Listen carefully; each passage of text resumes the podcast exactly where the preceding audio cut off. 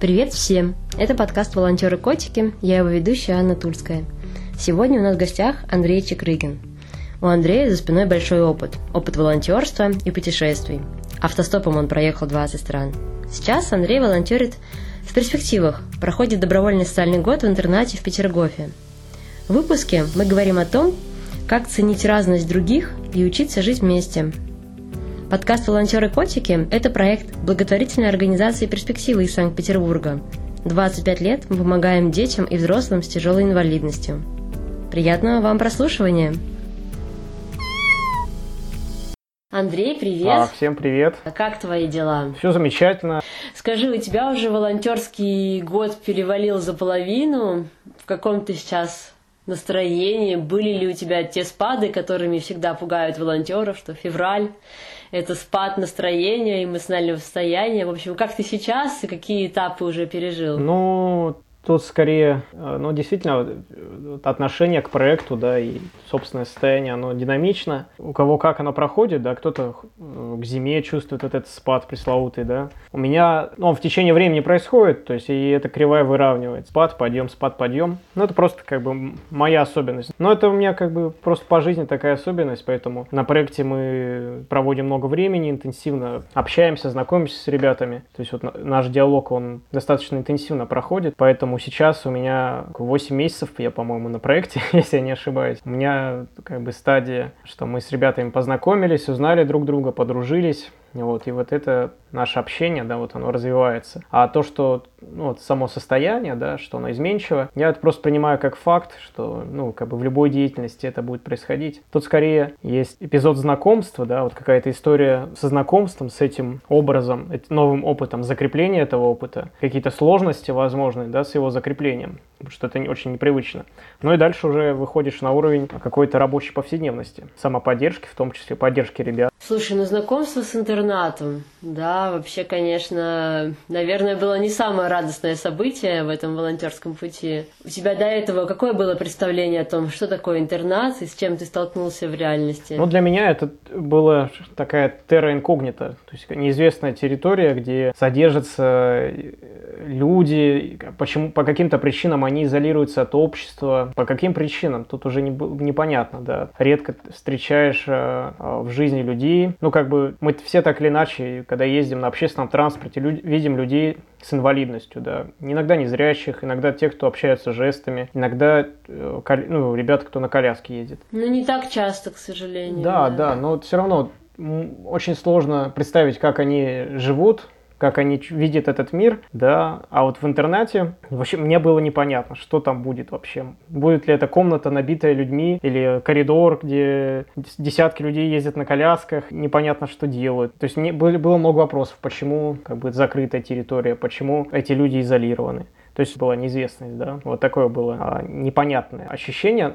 Но тем не менее, из того, что я узнал предварительно, да, слушая волонтеров, читая некоторые книги Оливера Сакса, да, про какие-то закрытые учреждения, да, где люди с психологическими какими-то особенностями живут. То есть был все-таки некоторый интерес и позитивное ожидание от, от коммуникации. А помнишь первый день в интернате? Первый пробный день. Ну да, да, это было все очень, очень, очень странно. Но я помню, что открытость большую и большой интерес ко мне, ну, как, как к новому человеку в интернате. И тут, мне кажется, особенно остро сыграла та ситуация, что интернат же, вот, собственно, случился ковид, да, карантин, поэтому посещения были ограничены сильно. Поэтому нехватка общения новых людей, она тоже ребятами переживалась остро. Вот, поэтому, когда пришли новые волонтеры, все были очень рады нас видеть. Я чувствовал, с одной стороны, большой интерес, как это. Один человек, Леша Мишнев, подходит, спрашивает меня ручку. Я ему дарю уже ручку в первый же день. Потом обещаю купить замочек. Третий сильно жмет руку не хочет отпускать. Четвертый начинает мне плеваться.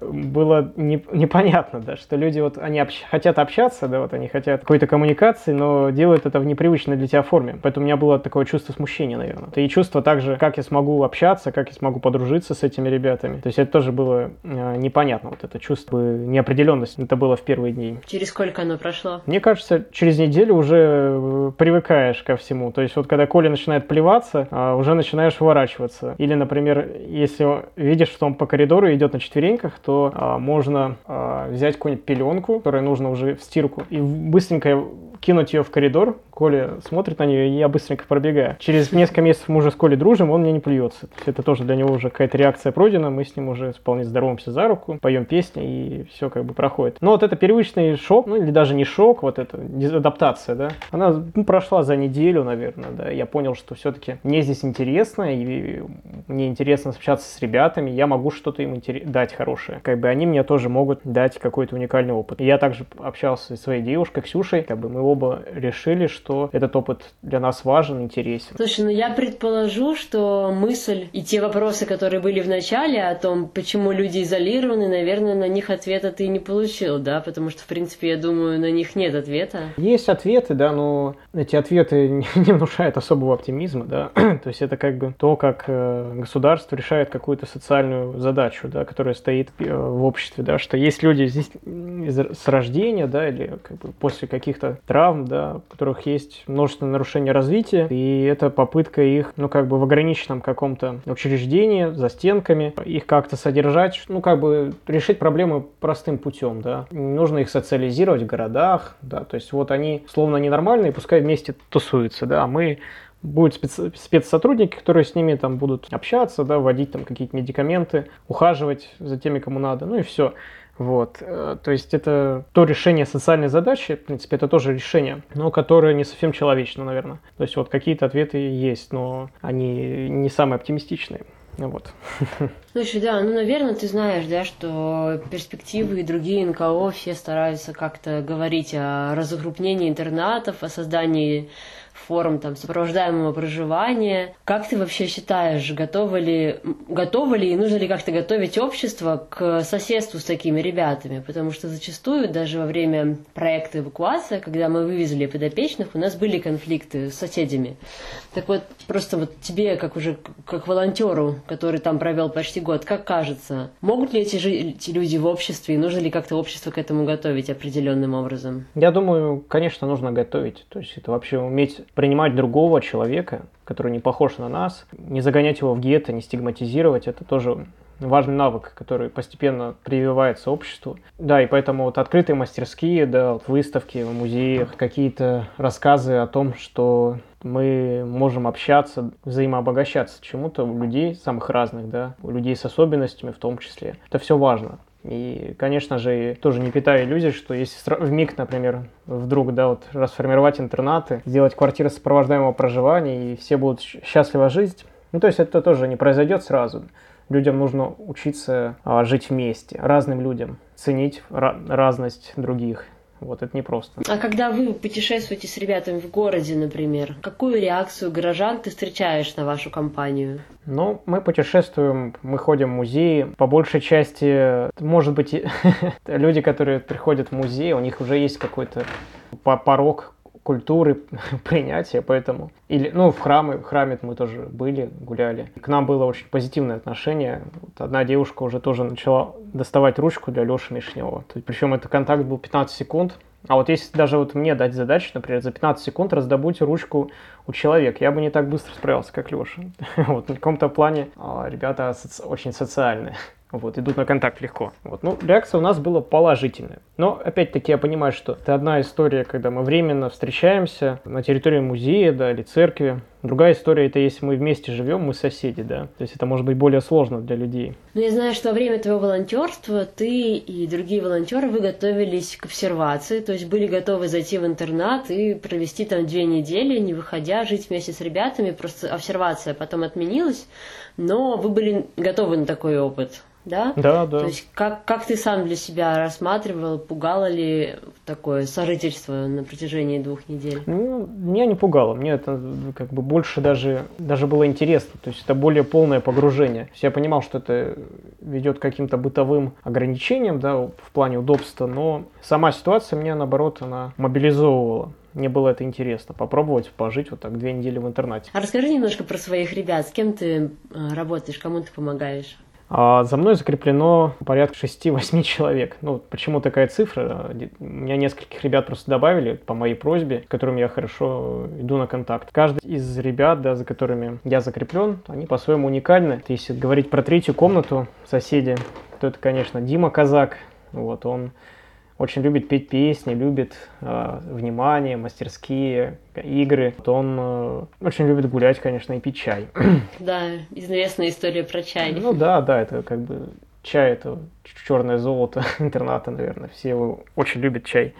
Вот. Андрей Тюркин, он э, ну, то, собственно, у каждого человека есть какой-то ключик, да, вот любимая деятельность, да, предпочтение, более сложных или в менее сложных формах развитые, да. у нас с тобой, да, у ребят, у нас, допустим, есть предпочтение, что нам нравится социальная работа, возможно, да, или путешествие, или, ну, какая-то основная деятельность, которой мы хорошо расположены, нам, нас она получает. У ребят, мне кажется, есть э, в какой-то форме зачатки этого, да. Э, Андрей, он очень любит гулять, то есть ему нравится, ну, какой-то простор, он очень много времени может проходить, да, на улице, вот, он прям постоянно рвется туда.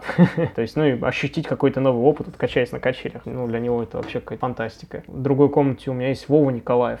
очень общительный, тоже очень ценит дружбу, а, любит ходить в керамику, рисовать. Дима Николаев, у него вообще такая душа поэта. Вот он очень может кра- красиво говорить, интересно рисовать, у него богатое воображение. И у него тоже есть опыт жизни на квар... ну, во время проекта эвакуации, да, жизни на квартире. И у него это был такой очень позитивный опыт он провел, старался самостоятельно жить, готовить, гулять, когда он хочет. У него вот этот опыт очень хорошо закрепился. Вадик Фролов, он не говорит, но тем не менее он жестами, да, и мимикой, он очень много эмоций может переживать и показывать. Про каждого есть много интересных историй, каких-то интересных взаимодействий. Сложно сразу про всех рассказать. Когда находишься, ну, почти каждый день на отделении, да, все равно у тебя есть группа своих ребят закрепленных, ты общаешься с другими, тоже дружишь с другими, какие-то уникальные отношения складывают в этом пространстве. А вот этот ключик каждому ты подбирал сам со временем или тебе вначале рассказали, вот это Вова, он любит это, это, это, или это был собственный поиск? Ну, это собственный поиск, мне кажется. Ну, я имею в виду, что нам, конечно, первые месяцы дали некоторое подобие анкеты, где были рекомендации от других волонтеров, кто как бы какался с нашими ребятами. Но мне кажется, все равно это уникальная история отношений, да, людей, когда мы находим, что нам интересно вообще делать вместе. Поэтому как-то открываются ребята по-разному. И вот этот ключик, он все-таки открывается в процессе. У кого-то с кем-то больше находится вот этого взаимопонимания, с кем-то меньше. Но это такая а, нормальная история. Все равно, мне кажется, у каждого волонтера на проекте будет свой опыт. Человек может любить гулять, например, да, это известно, но как бы как ты с ним будешь гулять, как вы будете вместе проводить это время прогулки, да, это все равно будет уникальный опыт. Слушай, а ты рассказывал, ну, конечно же, я думаю, рассказывал своим друзьям, знакомым, там, родителям о том, что проводишь такой волонтерский год в интернате. Какие реакции в основном были? Ну, сначала от родителей была реакция непонятно зачем, как бы, что это там происходит, зачем тебе это вообще нужно. Друзья, ну, мне кажется, друзья уже привыкли, что я могу делать странные поступки и как-то уже нормально к этому отнеслись. То есть это тоже из категории странных поступков? Ну да, угу. да, то есть как я, например, бросил университет в свое время, отправился путешествовать по миру долгое время, несколько лет, пять лет почти. Поэтому для них, ну, не было шоком, короче говоря. А для родителей поначалу, да, шок, то есть, о, зачем, там же есть социальные сотрудники, что это тебе даст. Ну а потом, благодаря моим историям, фотографиям, да, каким-то записям, разговорам, и они тоже пришли к тому, что они начали ценить этот опыт. Недавно приезжали в Питер, мы с ними гуляли, хорошо провели время вместе и пообщались. В общем, пойти волонтером на год вообще, да, ничем другим не занимаясь, а еще и в интернат, это странный поступок все-таки, да, у нас считается. Ну, ну... Я, я, я понимаю, что ты да, имеешь да, в виду. конечно. А у тебя есть вот э, такое представление, что волонтерство это больше для девушек, и у нас в команде больше девушек, а что вот э, молодым людям нужно заниматься чем-то более серьезным. Я просто такое не расслышала, такой стереотип транслировался. Вот угу. как ты сам на это смотришь? Ну, я смотрю безотносительно каких-то социальных ролей, да, предписываем mm-hmm. их, что, там, допустим, есть тоже некоторые модели, по которым мы живем, ну, каких-то программ, да, в нас зашитых, то вот после учебы нужно пойти на работу, нужно там заниматься, вкладывать деньги на что-либо, то есть, ну, как-то устраиваться в материальном Ипотеку плане. Ипотеку взять. Ну да, да, то есть какие-то вот... Это считается прагматичным их и социально одобряемым, да. Вот. А год непонятно чем заниматься, то есть это уже другая чаша весов. Ну как это? У тебя там миллион денег, там, и ты можешь это по себе позволить ничего не делать, да. Поэтому я как-то не соотношу себя с этими стереотипами, да, поэтому мне вполне комфортно. Я, я исхожу из модели, что человек должен заниматься тем, что ему интересно в первую очередь, да,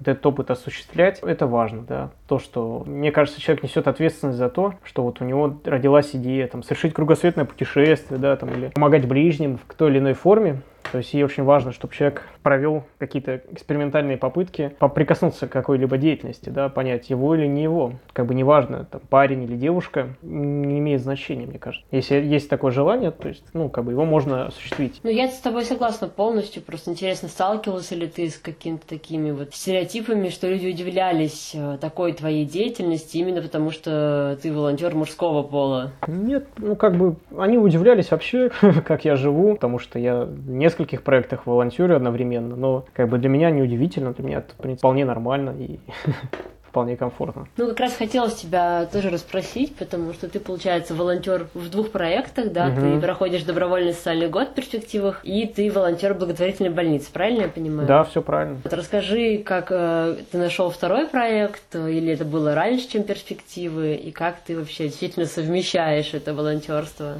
Я знал о проекте благотворительная больница заранее, то я в Челябинске э, работал в другом проекте «Другая медицина», это тоже помощь бездомным, медицинская помощь, социальное, да, и кормление. Просто смежные проекты по разным городам России, их можно посчитать по пальцам одной руки. Я знал об этом, мне было интересно познакомиться с ребятами, с их опытом. В октябре, в конце октября я пришел на встречу волонтеров, познакомился с командой, ты уже был волонтером в перспективах в это время? Да, да, да. Я, mm-hmm. собственно, уже посещал, ну, как бы, проект. И я смотрел уже, как я могу совместить график, да, чтобы попробовать понять, мое это или не мое. Четыре дня рабочих неделю это на самом деле очень удобно. То есть у нас есть методический день, но, как правило, он у нас в нашем распоряжении. Поэтому я просто стал смотреть, какие проект... дни у меня свободны или вечера свободны, когда я могу после работы, например, поехать на выезд с ночным автобусом, поработать с медиками или поехать в приют и побыть ассистентом врачей. И уже будучи в проекте «Больничка», да, я стал более серьезно погружаться в тему, там, нашел книгу по сестринскому делу, учебник по хирургии, понял, что, ну, вот, медицина мне интересна, мне очень интересно смотреть за врачами,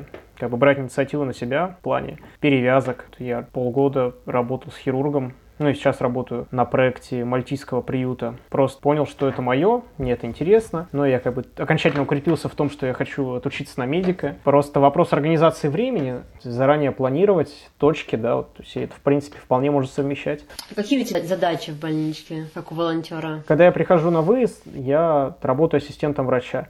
Я помогаю вести записи в журнал, я помогаю выдавать медикаменты, собирать социально значимую информацию о пациенте и фиксировать это тоже в базу данных ну, его, персо... ну, его согласие. Также я параллельно сейчас являюсь координатором мальтийского приюта, то есть я обеспечиваю логистику медикаментов в приюте, ну и сейчас мы занимаемся обустройством нашего рабочего пространства. Ну и также вот по социальной работе я сейчас тоже координирую это направление и стараюсь сделать какой-то рабочий алгоритм по социальной помощи людям на улице, как их можно сориентировать правильно на другие помогающие организации. То есть у нас все-таки больше медицинской помощи, как мы можем помочь в сопровождении кого-либо из пациентов до медицинских пунктов помощи, до каких-то других помогающих организаций.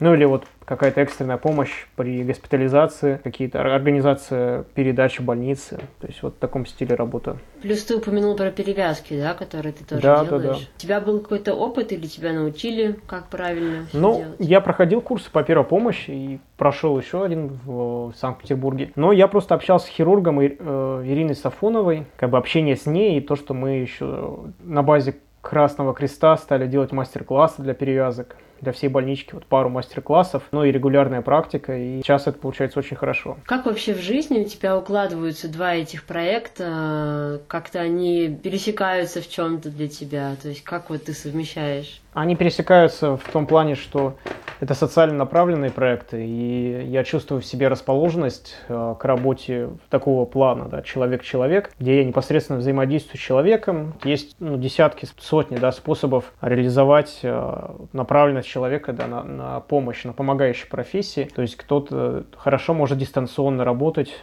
заочно, да, то есть это тоже огромный и важный пласт работы, но для меня важно, чтобы это был личный контакт с человеком, желательно там та сфера, да, где я могу работать в полях, где я могу непосредственно контактировать, общаться, ну и желательно работать руками. То есть для меня это тоже важно, да, включиться в какую-то помогающую задачу, да, непосредственно полностью, да, как бы охватить ее. Поэтому в этом плане, несмотря на то, что разная аудитория, как бы задачи разные, да, но есть что-то общее в этом в этих проектах для меня. Да, интересно, откуда, да, вот такой интерес к человеку, такое милосердное отношение, что именно ты стремишься быть для человека человеком, быть рядом. Как-то это навеяно кем-то, или само к тебе пришло, или какой-то предыдущий жизненный опыт? Ну, мне кажется, это просто кто-то может быть более к этому расположен, кто-то менее расположен.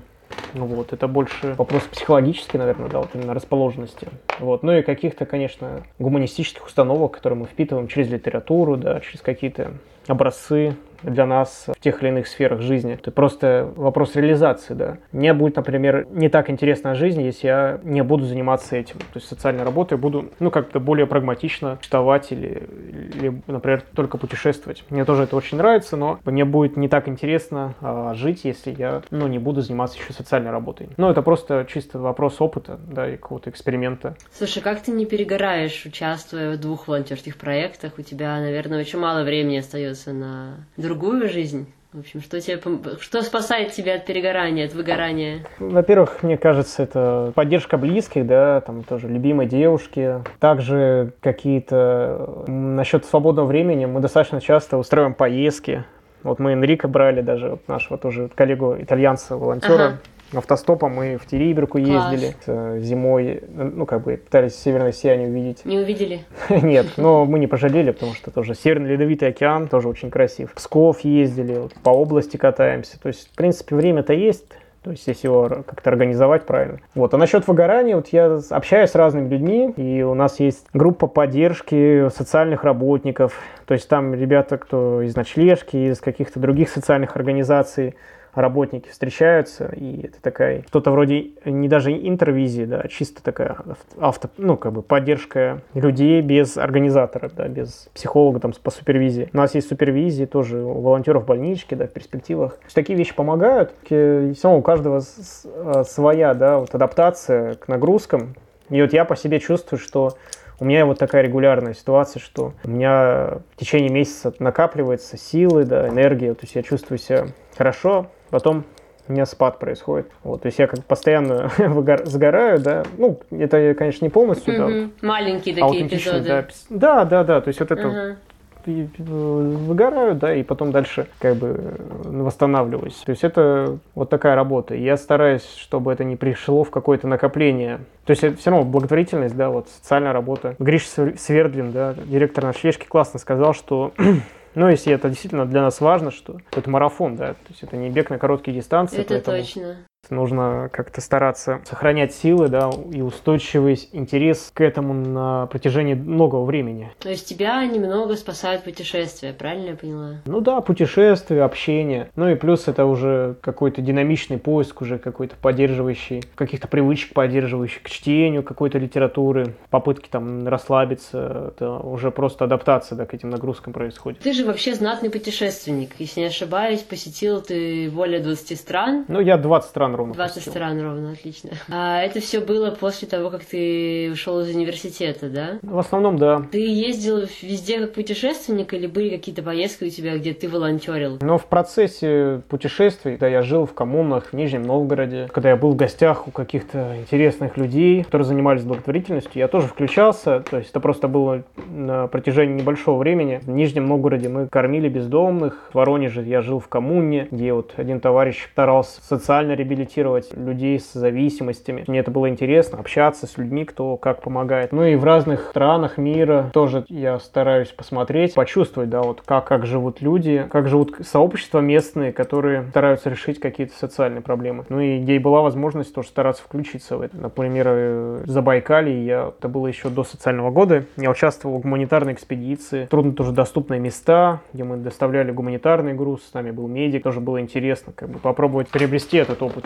Ну, во время путеше- путешествия просто такое пространство, где можно очень много чего делать. Можно познавать мир, общаться, можно пробовать разные виды опыта, работать. Поэтому, ну, как бы, насколько мы открыты этому опыту, насколько нам интересно попробовать то или иное. У меня был большой интерес делать эксперименты в разных направлениях. Я пришел к тому, что социальная работа мне важна. А что ты сам про себя узнал, пока путешествовал? Ну, узнал, что я не могу, а мне будет неинтересно не путешествовать постоянно. Ага. То есть у меня был период, когда я нон-стопом ездил больше года. Я понял, что вот этот ритм только путешествовать мне неинтересно. Или, например, даже путешествовать и писать об этом. Такой формат мне тоже, я не могу постоянно его придерживаться. Поэтому мне нужно путешествие, что-то еще. Так, конечно, много о себе узнаешь, на что способен, что интересно по-настоящему. Насколько я могу действовать в каких-то непредвиденных обстоятельствах, сколько я адаптивен каким-то нагрузкам физическим, социальным. Ну, то есть, когда в другой стране живешь какое-то время, все равно это требует какой-то адаптации, чтобы чувствовать себя комфортно. Индикаторы узнаешь о себе, когда путешествуешь активно. Ну, особенно вот не в формате тура, где все так или иначе обеспечено. Когда ты сам строишь маршрут, сам стараешься придерживать плана, общаешься с местными, решаешь вопросы о ночлеге и транспорте. То есть узнаешь, наверное, степень своей автономности. Ага. Какая страна или какой город произвел на тебя самое большое впечатление? У меня есть несколько любимых стран. Это и Таджикистан, потрясающие горы, плата, Памирская плата, цепь гор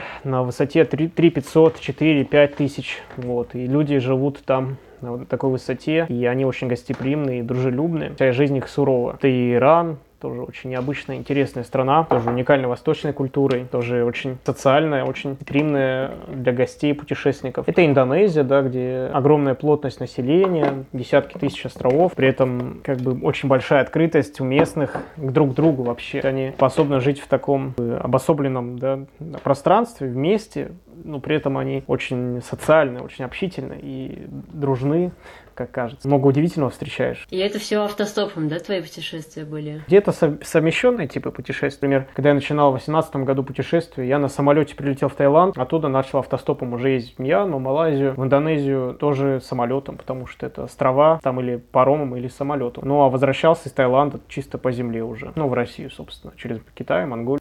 Слушай, мы в перспективах часто сравниваем вот этот опыт добровольного социального года с путешествием, потому что, ну, за этот год ты узнаешь тоже и про себя очень много нового, и про других, и, в принципе, мир интерната до сих пор все-таки, да, это другой мир, в который ты попадаешь как бы как путешественник, и, возможно, приходишь с маленьким багажом, а выходишь с большим таким рюкзаком с опытом. Отвлекается ли тебе такое сравнение, что добровольный социальный год — это тоже путешествие своего рода? Да, у меня тоже есть некоторое ощущение, что вот жизнь в интернате это тоже как путешествие в другую страну, и это в том числе э, общение на другом языке, причем этих языков может быть очень много. Я даже недавно записал словарь, я расшифровал общение с одним из отделений, у него уникальная речь просто, сразу ее не понять, но мне его сосед по комнате помог некоторые слова расшифровать, я могу даже прочитать это. действительно ага, читаешь, как будто давай. бы ну, это словарик в другой стране. Вот я как в Индонезии тоже, я спрашиваю, выучил вопрос, что это, и, и показываю пальцем, что это, что это, что это, и записываю. Вот, вот это, например, анак, это ребенок, это там это остров, это дорога, это прямо. И это записываешь и учишься комбинировать. Тоже похожий словарик, я даже зачитаю. Вот. Кики – это кефир, папа папа боха – это макароны, Анна – это санитарка. вот там есть санитарка просто на отделении. Вот. Никова – нету, кеке – кекс, а, ананас это блины, таковаха – йогурт, кака-пока, а кира – это очки. Ну и так далее. То есть вот это Ого. свой уникальный язык просто человек использует, сам придумал, да, вот сам, сам как бы его интересным образом производит. Это вот очень интересный человек, он в арт-студию ходит, очень здоровски танцует. Не говорит, точнее говорит, но только вот на своем языке. Со временем получается его чуть-чуть побольше поменять. И как его реакция была на то, что ты разгадал Ну, мне кажется, он радуется. Я говорю, ага, ты что, значит, ты у нас это кике хочешь? Давай мы тебе кике найдем какой-нибудь кекс. Вот, он такой радостный. Ага. А что ты про себя узнал в интернете? Вот ты сказал, что ты узнал про себя путешествие, а в интернете что-то новое ты про себя узнал, будучи волонтером? У меня, как это есть, такой опыт в путешествии. У меня многое осознание того, что происходило оно происходит постфактум, то есть уже как-то мыслишь уже после того, как произошло путешествие. То есть, а до этого ты вовлечен в процесс, ты как бы решаешь а, более локальные задачи, да, а глобально о том, что это было, да, ты уже думаешь после. То есть у меня, наверное, тоже такой же мысли, что был в интернате, да, как, что это для меня было, опыт. Следующий да, год. это я думаю, что это не сразу, я не спешу себя торопить, как-то давать однозначных ответов, вот, но, конечно, есть над чем задуматься, да, затравка на будущий год. А кто твои попутчики в интернате, вот другие волонтеры? Волонтеры? Как у вас сложилась команда? Да, у нас э, сложилась команда. Тут, наверное, тоже заслуга многих факторов, в том числе, что карантин, как бы у нас есть ну, какое-то объединение, да, что мы находимся все в этой ситуации, мы должны поддержать ребят. То, что волонтеров сейчас меньше, чем обычно на проекте, больше русских, русскоговорящих волонтеров. Команда сложилась, мы ездим в поездки какие-то, планируем совместные какие-то мероприятия. Ну и мы просто стали друзьями. Ну опять же, на проекте работает много ребят, с кем-то больше общаешься, с кем-то меньше, да, нормальный процесс. Ну, но своих людей находишь, и интересно с ними жить, взаимодействовать, ну и дальше общаться и вне проекта. Да, команда, конечно же, все-таки здесь люди собираются уникальные. Ну и как ты думаешь, все-таки, да, вот, вот мне тоже кажется, что собираются всегда уникальные люди. Я каждый год, когда заканчивается волонтерский год, ну мы там в конце на семинаре грустим, можем поплакать, и кажется, что вот такая команда уходит. Ну таких больше не найдешь. И как-то так получается, что следующий волонтерский год начинается, и опять команда классных людей приходит. И вот у меня будет уже, получается, восьмой добровольный социальный год, и вот ни разу еще не было, чтобы команда не была классной. Вот, я до сих пор не разгадала эту загадку, как так происходит, но, видимо, волонтерство привлекает каких-то особых людей. Но вот тебе кажется, что добровольный социальный год, это все-таки для всех, это такая, ну, практика, которую можно тиражировать и предлагать всем-всем, или все-таки это какие-то особые люди, которые приходят в такую программу? Ну, я не могу сказать, что этот опыт универсален, он подойдет всем. То есть здесь есть твой порог входа, который человек, ну, сам пока не попробует, сам тоже не поймет, его это или нет. То, что человек готов год жизни, да, вот пробовать реализовать себя в проекте помогающем. То есть это сам по себе вот этот порог входа, он собирает интересных людей, ну, с какими-то необычными историями, как правило. Среди волонтеров в разных организациях встречаешь не, необычных людей, и этим интересно. То есть волонтеры все-таки особые люди? Или их делают волонтерство такими особыми? Ну, мне кажется, это как, ну, это как пространство, где собираются люди, да, с определенным взглядом на жизнь, с определенной эмпатией, да, вот, опытом, интересом к социальной работе. То есть, ну да, это в каком-то смысле особые люди, поэтому в этом пространстве с большей вероятностью получится образовать какие-то тесные дружеские связи. Происходит отбор специальных людей, мне кажется. Ну и работа как бы долгая в, теч... в ограниченном коллективе, да, над одним проектом, он тоже сплачивает. Такой тимбилдинг происходит так или иначе. Ты пришел уже с каким-то своим багажом опыта, да, путешествуя, уже занимаясь волонтерством. Мы э, рассказываем часто, что в Германии на такую практику приходят ребята сразу после школы да, то есть у них вот нет такого строгого со стороны общества влияния, что нужно обязательно поступить после школы, можно, да, взять год для себя. Как ты думаешь, в России это возможно? Или все-таки наши волонтеры это те, кто приходят уже с каким-то своим опытом не сразу после школы? Мне кажется, вполне возможно. Я вожу походы э, с ребятами старшими, да, подростками. Думаю, многим было бы интересно и познавательно, да, этот опыт пройти. Поэтому, ну, никаких препятствий нет, кроме, ну, каких-то стереотипов действительно о том, что нужно как можно скорее там, поступать куда угодно, иначе жизнь пройдет зря. Да, мы когда ходили в школу в старших классах рассказывали, потом учителя говорили, вы что, а как же ЕГЭ? В последних классах все заточены на то, чтобы сдать экзамены, поступить, не поступить, трагедия в семье, угу. если да, ребенок не поступил. Мне кажется, надо культивировать мысль, что можно по-разному. Можно, особенно вот эта гонка за ЕГЭ в старших классах, ну, это, мне кажется, всегда идет в ущерб образованию. То есть, если дать, дать свободу человеку, ну, поступить на следующий год, да. Можно работать в проекте, подготовиться к экзаменам, да, ну, уже без спешки. Почему нет? Просто есть какая действительно установка такая, что вот, срочно надо бежать, иначе все будет очень плохо. Ну и, как правило, тоже люди попадают, поступают не туда, куда им на самом деле интересно, да, не находят себя, ну, а потом уже жалко потраченного времени и хотят закончить образование, даже если оно им не интересно, не нужно. Как раз твой опыт, правильно я понимаю, что ты ушел, потому что тебе не нравилось? Ну, я ушел просто потому, что мне нравилось, на самом деле, деле. Я, я учился на филолога, но я просто захотел другой опыт жизни, да, такой более практичный, путешествие, ну, опыт путешествий, который я понимал, что я не приобрету в университете. Ну и также я, в моем представлении опыт, он сильно определяет мышление человека, да, его представление о жизни. Поэтому я понимал, что вот я, если я пять лет проведу здесь, то я, ну, уже через пять лет я не буду тем же человеком, что сейчас. То есть я могу быть уже по-другому думать. Поэтому я не, не закрою какие-то важные гештальты, которые для меня сейчас интересны. Поэтому, да, я решил, что путешествия для меня будут более важными. Угу. И с чем ты столкнулся, уходя из университета?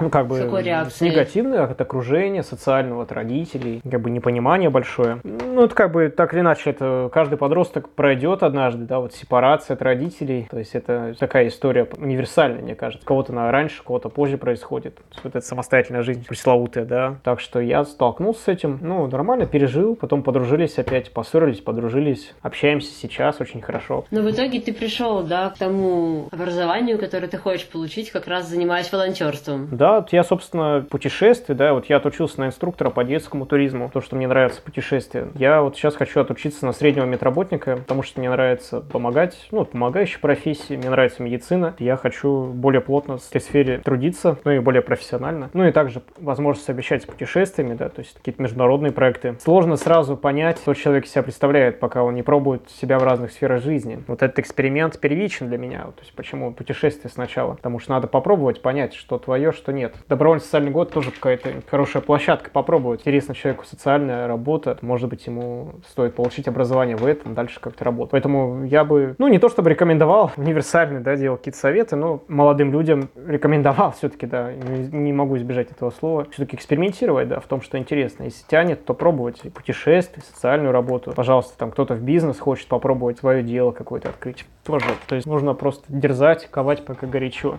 То есть ты после волонтерского года планируешь поступать учиться? Да, на фельдшера, да, на медколледж. И ты решил остаться в Петербурге, да? То есть ты сам из Челябинска, все-таки решил в этом городе, да, пока что себя видишь? Да, да, есть просто организация, вот, тоже, которая связана с медицинским сектором, да, где я хочу как-то реализовать себя профессионально и тоже развивать проекты внутри ее. А в Челябинске есть волонтерские программы, которые тебе интересны были? Да, в Челябинске тоже есть интересные программы, вот, другая медицина. Я работал координатором волонтеров от фонда продовольствия «Русь». Как раз во время пандемии, да? Да, да, мы собирали продукты, вот как раз, когда все закрыто было, и доставляли их до нуждающихся пенсионеров, многодетных семей. Тоже, кстати, как раз в мае, по-моему, я... А, да, в начале июня, кажется, там несколько месяцев поработал, три месяца, кажется, вот, и закончил, да, пошел, отправился уже в путешествие, да. Да, конечно, в больших городах тоже есть возможность ре- реализовать себя. Как ты думаешь, когда вот ты уже будешь студентом, да, мы тебе желаем, конечно, поступить, будешь как-то совмещать совмещать свою учебу с волонтерской деятельностью там, в больничке или в перспективах? Какие планы? Ну да, конечно. То есть я собираюсь продолжить тоже развиваться в проектах больнички. Но и те связи все-таки дружеские, которые я приобрел работой в перспективах, я тоже не хочу их прерывать. Вот поэтому по возможности уже я буду волонтером выходного дня. Навещать ребят, общаться, гулять. Это для меня тоже уже станет частью моей жизни. Разгадывать дальше их язык? Ну да, да, в какой-то степени да. Угу. А что бы ты мог посоветовать человеку, который очень сомневается, вот решаться ему на такой год? Все-таки, ну, это отличается от привычной нашей жизнедеятельности, да, целый год посвятить волонтерству, да, получая небольшую компенсацию расходов на питание и проезд. Вот как ты, что бы ты посоветовал, как такому человеку принять решение, все-таки идти на такую программу или нет? Сейчас будет новый набор как раз. Угу. Ну, я посоветовал просто пробовать, на самом деле. То есть вот провести этот маленький эксперимент над своей жизнью. Я так понимаю, что большинство волонтеров из Петербурга, поэтому, ну, здесь русскоговорящие волонтеры. Почему не попробовать? Тут все очень просто. Если из других городов заранее смотреть по условиям, как вы можете как бы жить, да, какие могут быть возможности перспектив помочь с проживанием, да. Молодых людей всегда есть какие-то материальные запасы, да, то есть вот это тоже рассчитать грамотно. Тоже пробовать, смотреть, принимать решения уже исходя из того, что вы увидели, почувствовали. Приезжайте на пробные дни, они у нас Ну есть. да, пробные дни, все правильно. Угу. А у тебя самого много было сомнений, решиться или нет? Да, на самом деле нет. я как-то такой человек, что... Ну, я уже просто смотрю на этот опыт, принимаю решение, исходя из него. Ну, у меня были какие-то сомнения, но не очень большие. И, ну, для меня путешествие, да, какой-то город или страну, то есть где-то это больше понравится, где-то меньше понравится, но все равно путешествие, оно ценно само по себе. Поэтому, попробовав, я понял, что это неинтересно. Ну, вот. А что вообще посоветуешь э, новеньким волонтерам, которые только в начале пути? Ну, я бы посоветовал быть открытым диалогу, учиться принимать людей других, да. Да, но быть готовым ко всему, как ни странно, да. Находить для себя интересное. То есть сразу попробовать представить ситуации, где вы будете общаться с ребятами. Понять, вот будет ли вам интересно это дальше, да. Будет ли вот этот процесс общения, да, в вашей совместной жизни жизни в интернате. Хоть вы ну, приезжаете там на время, уезжаете, но все равно это тоже часть жизни вы разделите с ребятами. Будет ли это вам интересно? Пробовать честно ответить на этот вопрос, да, если вы, как бы, это да, этот ответ да, то, конечно, оставаться. Если нет, то ну, смотреть какие-то еще форматы интересные жизни для вас. Очень много разных организаций помогающих, если это социальный человек, ну, как бы склонен к социальной работе, пробовать в других организациях, да, как-то реализовать этот запал. Спасибо. Да, да, такой еще важный вопрос. Как ты считаешь, Андрей, почему волонтеры котики? Ну, Я... Мне, мне очень нравятся уменьшительно-ласкательные суффиксы, и волонтеры-котики, название мне тоже не очень нравится. Поэтому я, ну, как бы в шутку уже с друзьями. Э, или когда Ксюша говорит, давай заведем кота. Говорю, вот мы будем, у нас будет жизнь с котом. Поэтому это будет интервью, это интервью волонтеров с котиком, с котиками. Ну, как-то я не считаю волонтеров котиками. Я не использую, да, ну, не, не мой стиль речи. Я уже как-то своих друзей, волонтеров, товарищей по борьбе, да, ну, как, или просто... Ну, что-то более серьезное. Ну, то, что более серьезное, то есть мы тоже любим шутить друг над другом, как-то прикалывать, но просто другой стиль речи, да, наверное, более привычный. Mm-hmm. Вот, mm-hmm. Поэтому вот так. Хорошо, первый гость, который не сказал, почему волонтеры котики. Спасибо тебе большое, да. на самом деле очень интересно. Желаем тебе удачи и не останавливаться в поиске себя. Да, спасибо за вопросы, было интересно. Благодарим вас за то, что вы прослушали наш подкаст. Если вы хотите помочь перспективам, вы можете поддержать нас разово или оформить регулярное пожертвование. За информацией заходите на сайт перспективы.ру. А также мы ждем новых волонтеров. Чтобы стать частью нашей команды, напишите на почту, указанную в описании подкаста. И до новых встреч!